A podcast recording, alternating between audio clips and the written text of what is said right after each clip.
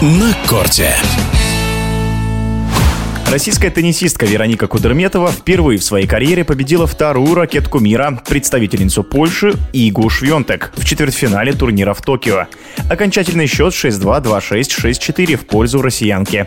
Теннисный обозреватель Дмитрий Калугин считает, что у Кудерметовой началась белая полоса.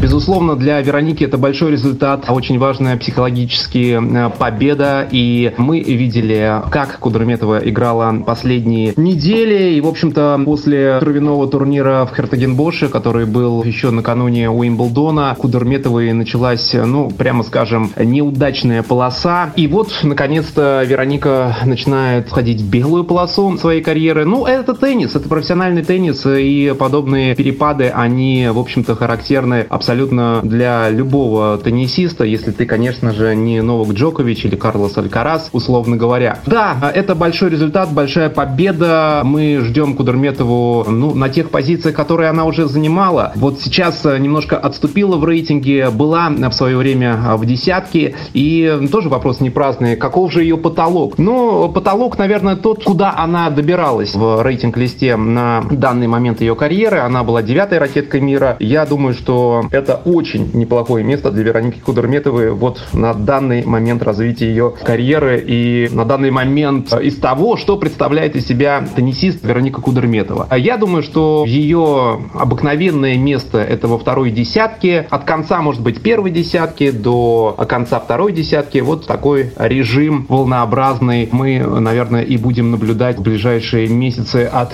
Вероники. А что касается Иги Швентек, почему она проигрывает последние недели чаще, чем, наверное, мы привыкли по ходу прошлого сезона. Ну, нужно, наверное, отметить э, то, что у польской теннисистки прошлый сезон выдался неадекватно успешным. Вот то, что делала Швентек в прошлом сезоне, такого не должно быть. Такого не должно быть в современном профессиональном спорте, в женском э, профессиональном теннисе, в WTA-туре. Ведь, положа руку на сердце, мы должны признать, что и этот сезон Швентек проводит блестяще. А как можно охарактеризовать сезон, в котором у нее уже 4 победы, на турнирах WTA. У нее победа на Ролан Гарос. Сезон выдающийся по результатам. А мы говорим о том, что она стала играть вот вдруг хуже, чаще проигрывает. Нет, это абсолютно нормальная тенденция. Все-таки Швентек это не такой доминатор, не такой великий теннисист, как Сирена Уильямс. У нее был великолепный сезон прошлого года. И, конечно же, я убежден, что такого сезона она никогда в своей жизни не повторит. Поэтому я желаю ей наслаждаться 2022 годом до конца ее карьеры.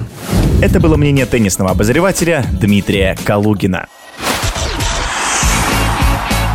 На корте.